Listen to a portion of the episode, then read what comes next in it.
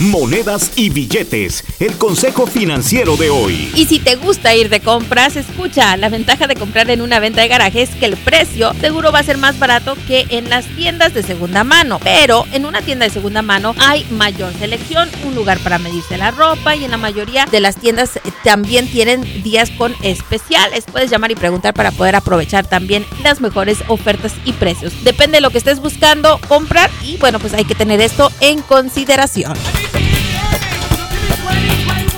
Julie Garza no es consejera financiera, solo comparte información recaudada de diferentes medios y en algunos casos utilizada por ella misma. Para ayuda profesional con sus finanzas, visite un consejero financiero con licencia.